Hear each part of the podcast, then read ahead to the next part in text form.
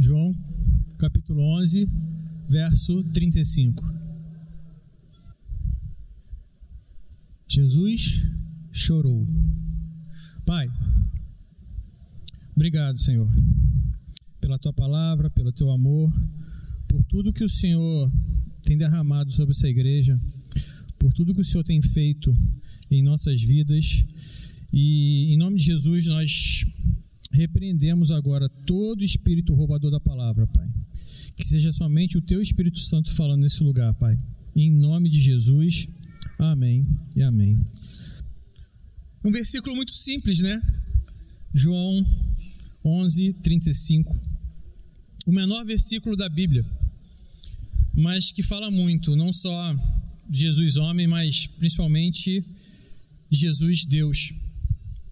Esse capítulo do Evangelho de João tem como pano de fundo basicamente a morte e a ressurreição de Lázaro. Quase todos nós conhecemos essa história. Se você não conhece, só para te situar um pouquinho, Lázaro era amigo de Jesus e ele é cometido de uma doença enquanto Jesus estava um pouco distante suas irmãs pedem para algumas pessoas irem buscar Jesus. E Jesus não vai de imediato para curar Lázaro. Pelo contrário, ele fica até um pouco mais. Inclusive, chega a falar que já sabia que aquela que Lázaro não estaria mais vivo, né? Que Lázaro já havia experimentado a morte. Só que aquela morte tinha um objetivo maior. O que nos dá, deixa crer que Jesus tinha sabia e tinha planos para aquela morte. Mas então Jesus chega em Betânia. Ou seja, ou seja, não. Ele até tenta chegar em Betânia. Ele nem chega a entrar na cidade, pois Marta, que era uma das irmãs de, de Lázaro, o encontra no meio do caminho. E desde esse momento, ele foca em ficar próximo de Marta e de Maria, a outra irmã de Lázaro. Só que ele se depara com algo que talvez fosse inesperado para ele. Ele creio que ele foi para consolá-lo, consolá-las, para estar com elas, mas talvez o que Jesus não estivesse esperando naquele momento era encontrar corações tão quebrantados como ele encontrou. Vamos lá para o texto. João capítulo 11, verso 20 até o 27. Quando Marta ouviu que Jesus estava chegando, foi encontrá-lo, mas Maria ficou em casa. Disse Marta a Jesus: Senhor, se estivesses aqui, meu irmão não teria morrido. Mas sei que, mesmo agora, Deus dará tudo o que pedires. Disse-lhe Jesus: O seu irmão vai ressuscitar. Marta respondeu: Eu sei que ele vai ressuscitar na ressurreição no último dia. Disse-lhe Jesus: Eu sou a ressurreição e a vida. Aquele que crê em mim, ainda que morra, viverá. E quem vive e crê em mim não morrerá eternamente. Você crê nisso? E, e ela lhe respondeu: Sim, Senhor, eu tenho crido que tu és o Cristo, o Filho de Deus que devia vir ao mundo. E aqui eu quero abrir um parênteses sobre esse texto. E quero falar um pouquinho, de forma bem rápida, sobre essas duas irmãs. E cujas histórias, muitas vezes, é, eu não gosto de usar a palavra distorcida, mas ela é direcionada por um lado que acaba virando bengala para muito discurso ou para muitas pessoas. Lucas, do capítulo 10, no verso 38, que é outro texto também muito conhecido, diz assim: vou ler aqui que vai mais rápido, gente. Quando eles seguiam viagem, Jesus entrou numa aldeia e certa mulher chamada Marta hospedou-o na sua casa. Marta tinha uma irmã chamada Maria, que, assentada aos pés do Senhor, ouvia o seu ensino. Marta agitava-se de um lado para o outro, ocupada em muitos serviços. Então se aproximou de Jesus e disse: O Senhor não se importa com o fato de minha irmã ter deixado que eu fique sozinha para servir?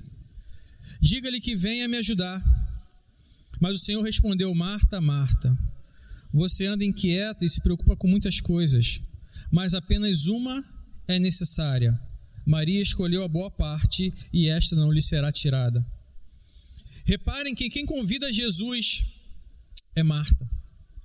Quem hospeda Jesus é Marta. Quem serve Jesus é Marta. E Jesus não a repreende por isso.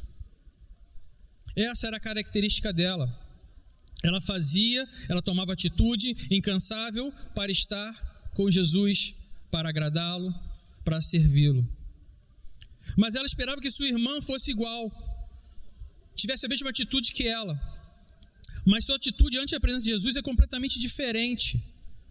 É de, é de contemplação, é de adoração.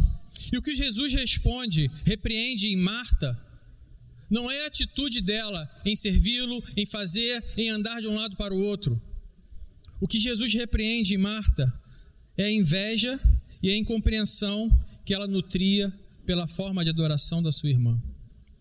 Então eu tiro duas lições desse pequeno texto que fala sobre essas irmãs. A primeira é que existem pessoas que adoram fazendo.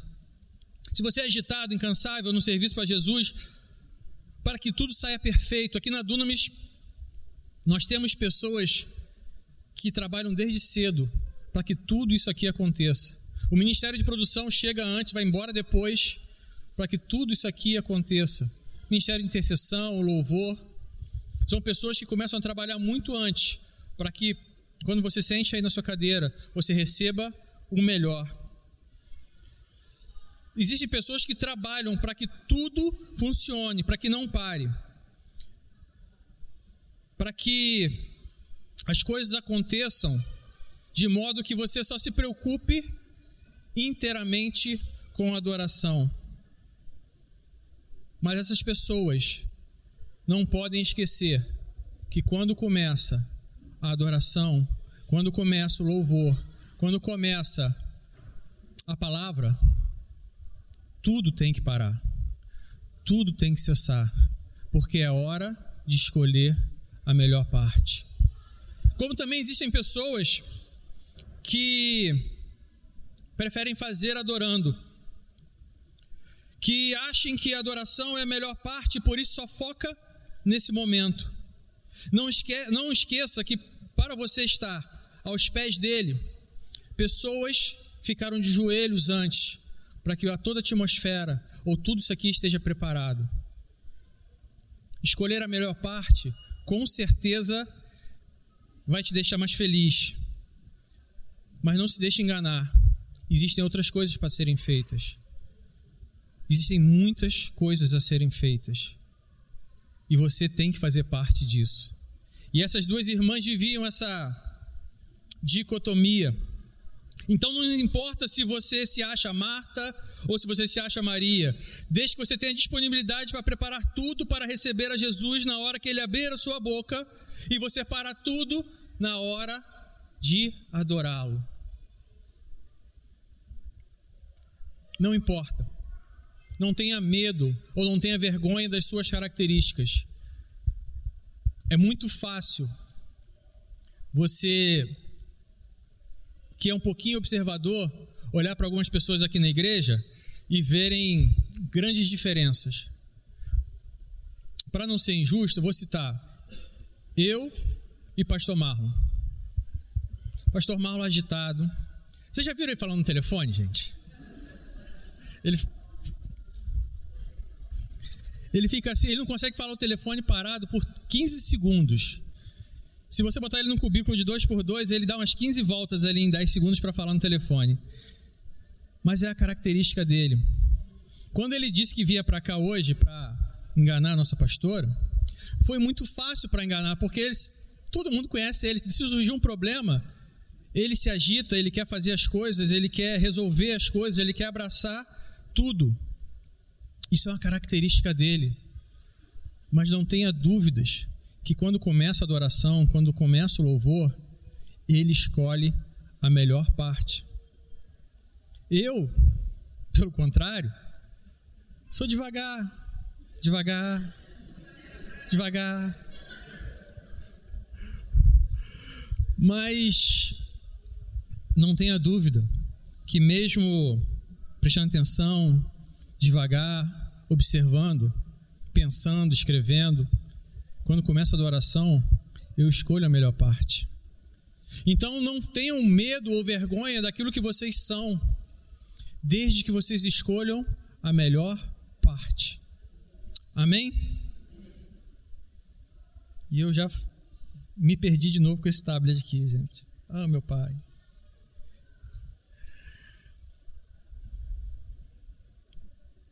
E no evento da morte de Lázaro, vemos essas duas personalidades agindo de forma diferente, novamente. Ao saber que Jesus estava chegando, Marta parte para o encontro dele. Agitada demais, essa Marta. Sabe que ela me lembra? Pedro. Quando Jesus ressuscitou e encontrou na Galileia, quando Pedro o viu de longe na praia, ele não pensou duas vezes, se atirou ao mar e foi ao encontro ao mestre, ao encontro do mestre. E uma outra coisa que me chama a atenção, que me faz que deixa muito parecido esses dois personagens, é que quando Jesus pergunta quem ele é para os discípulos, é Pedro que responde para ele: Tu és o Cristo, o Filho do Deus vivo. E quando Marta também é questionada, é a mesma resposta que ele ouve: Tu és o Cristo, o Filho de Deus. Então eu creio que o mesmo Espírito que revelou a Pedro aquela mensagem também revelou a Marta, muito antes de Pentecostes.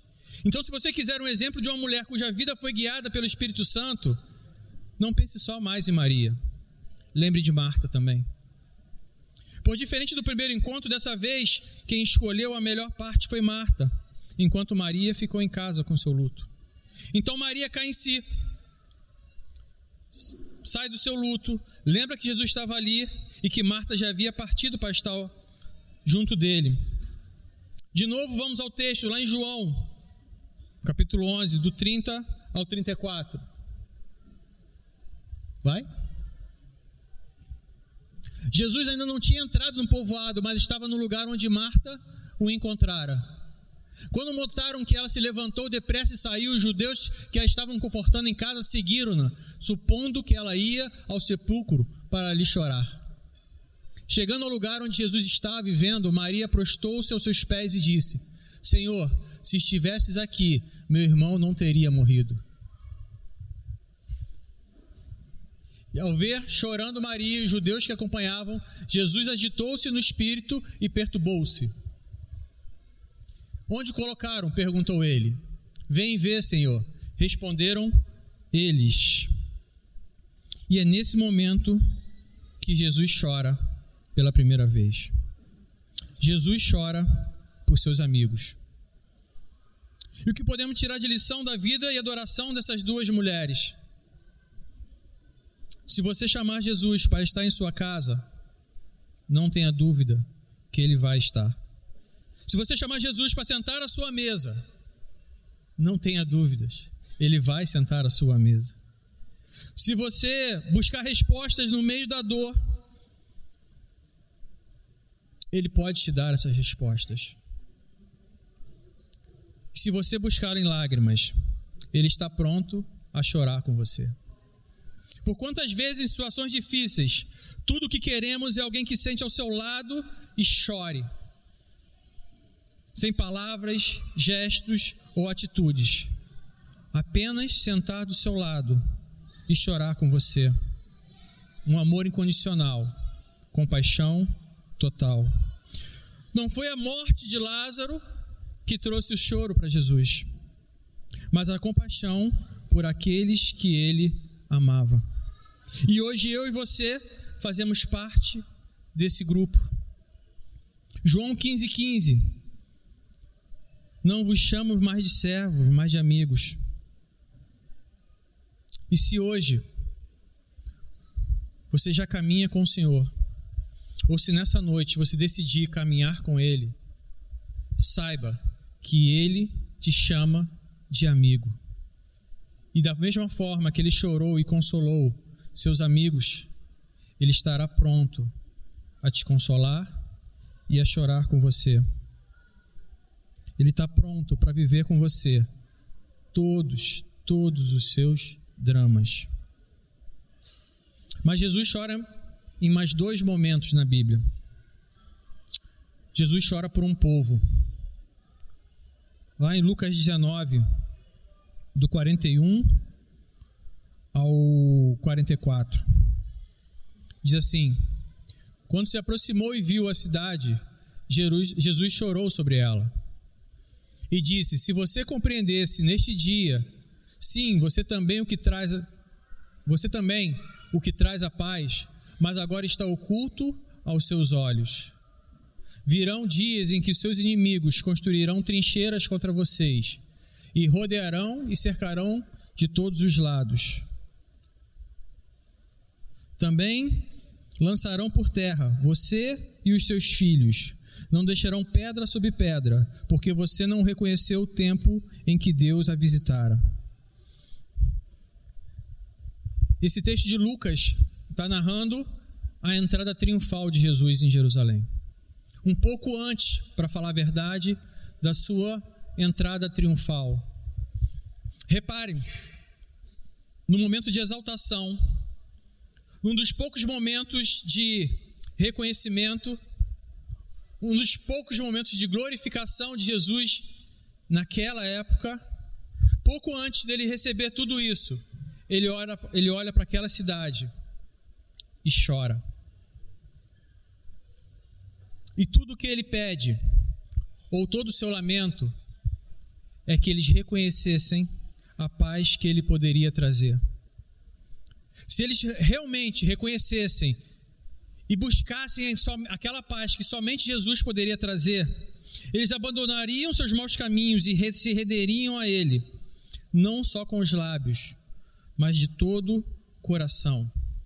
Malaquias 2,17 é um texto lindo. O, texto, o livro de Malaquias é lindo.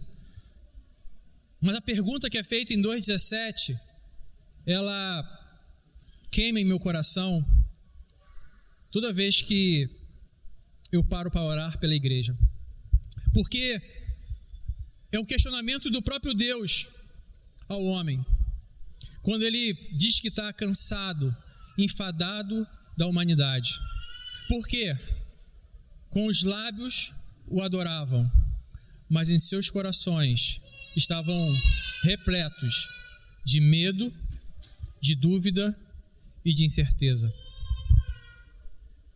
Lábios que o proclamam, com corações que o negam. Esse era aquele povo de Jerusalém. Por isso Jesus chorava. E a minha oração pela igreja, a minha oração pelo povo, é que jamais passemos por isso. Imaginem vocês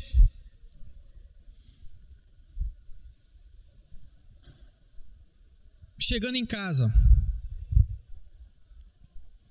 Imaginem vocês de frente para Jesus. Imaginem Jesus perguntando para vocês como tem sido a sua vida. Como tem sido a sua adoração. Ele olha para mim, ele olha para você.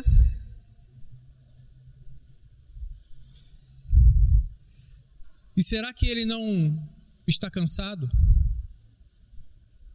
Será que ele não está enfadado?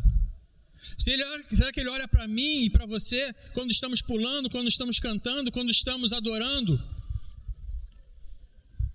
E ele olha para o Alberto e fala assim: seria tão bom se tudo que está saindo de sua boca realmente queimasse em seu coração. Seria tão bom se tudo aquilo que ele proclama realmente ardesse no seu peito. Será que Jesus, de frente para mim ou de frente para você, quando você abrisse sua boca para adorá-lo, qual seria a atitude dele?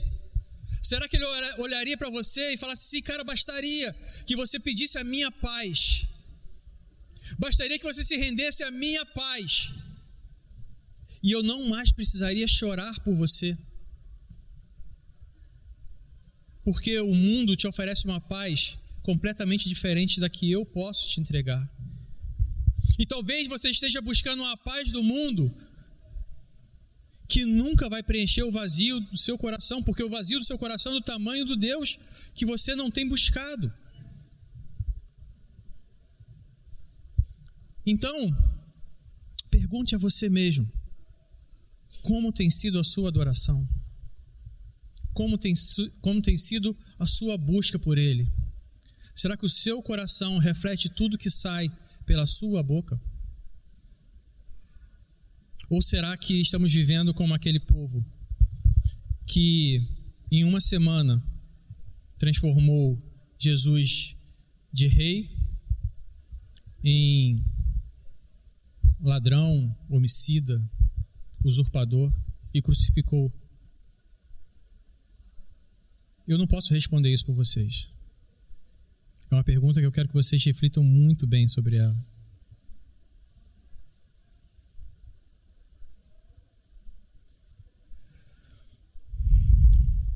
Mas tem um adendo.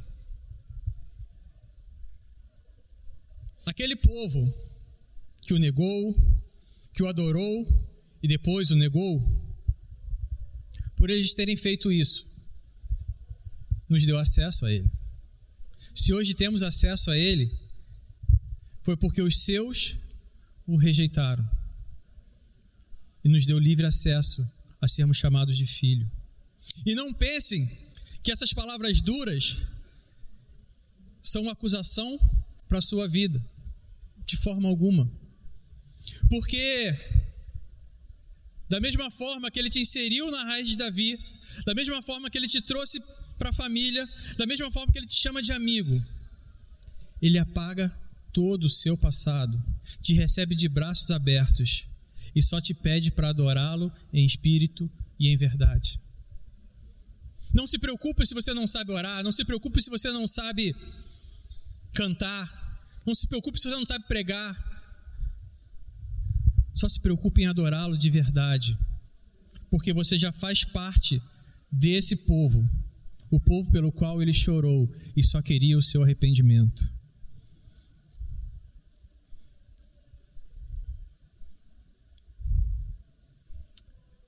João 14, 27 diz que ele, não, ele nos dá a paz, diferente de como o mundo nos dá.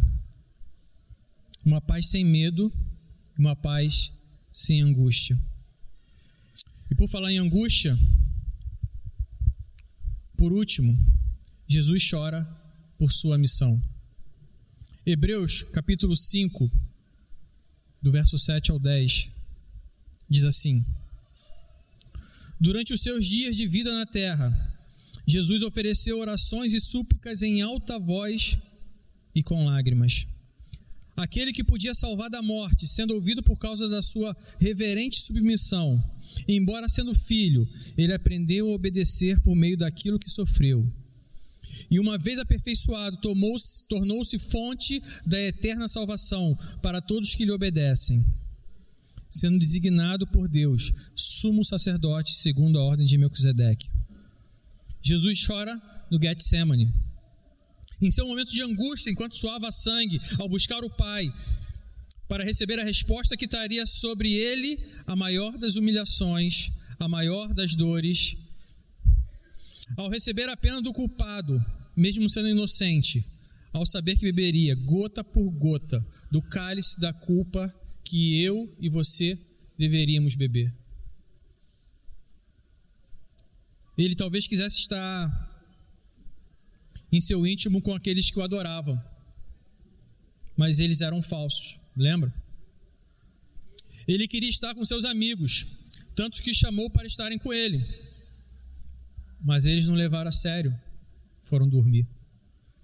Então ele chorou no secreto. E se o, se o seu choro é no secreto, é porque é no secreto que você realmente escolhe obedecer. E é no secreto que realmente você conhece a sua missão. Louvor, pode subir. Isaías 53 diz assim: Foi desprezado e rejeitado pelos homens, um homem de tristeza e familiarizado com sofrimento. Como alguém de quem os homens escondem o rosto, foi desprezado e nós não tínhamos com estima. Certamente ele tomou sobre si as nossas enfermidades, sobre si levou as nossas doenças.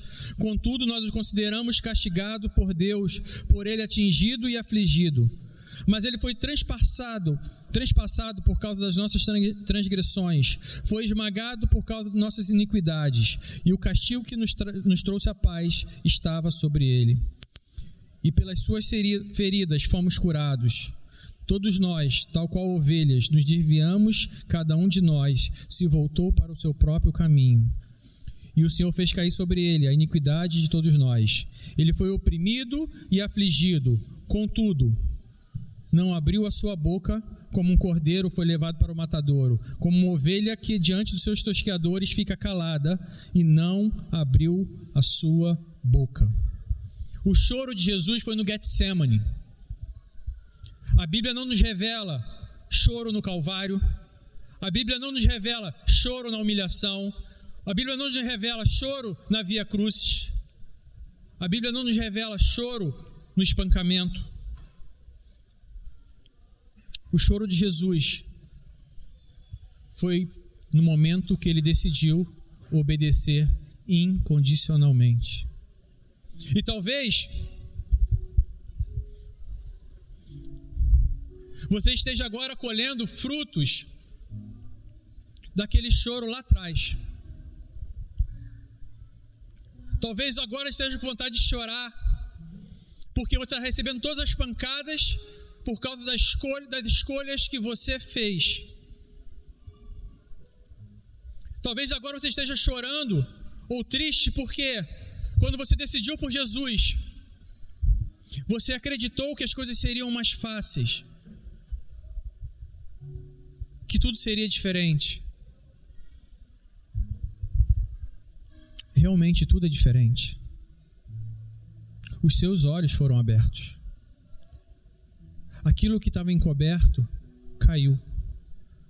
Aquilo que você não enxergava, agora você enxerga.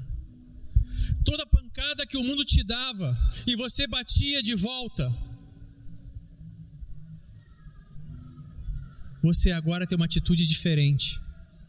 Talvez você não saiba como lidar com essa atitude, talvez você não saiba como revidar o que o mundo tem te dado. E é hora de você seguir o exemplo do Mestre. Ele foi humilhado, ele foi agredido, sofreu tudo que ele precisava sofrer, sem culpa alguma, e ele escolheu ficar calado.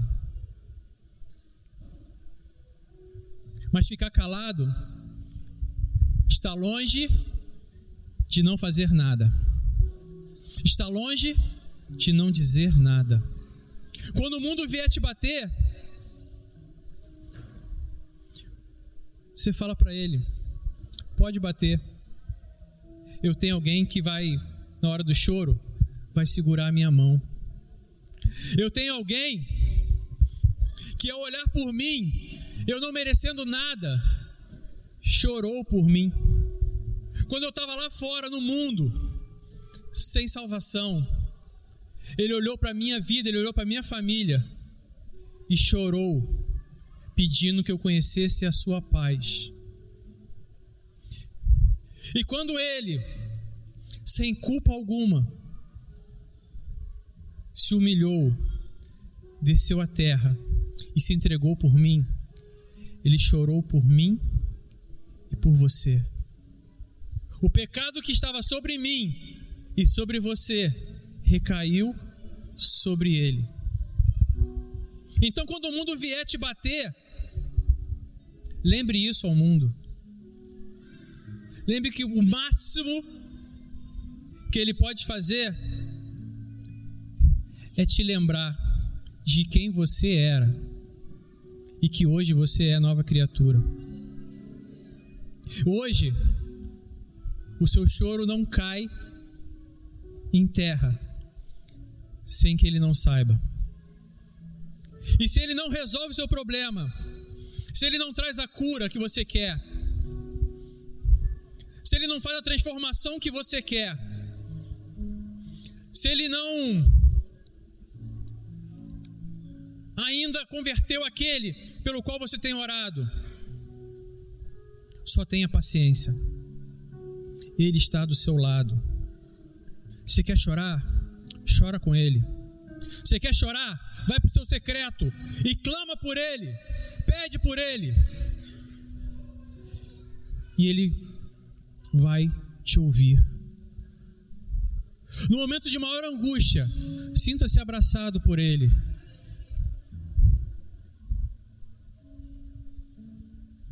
Eu vou contar para vocês um segredo.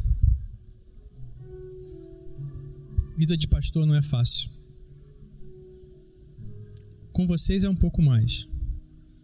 Vocês são bênção, mas não é fácil. E tem momentos que nossa vida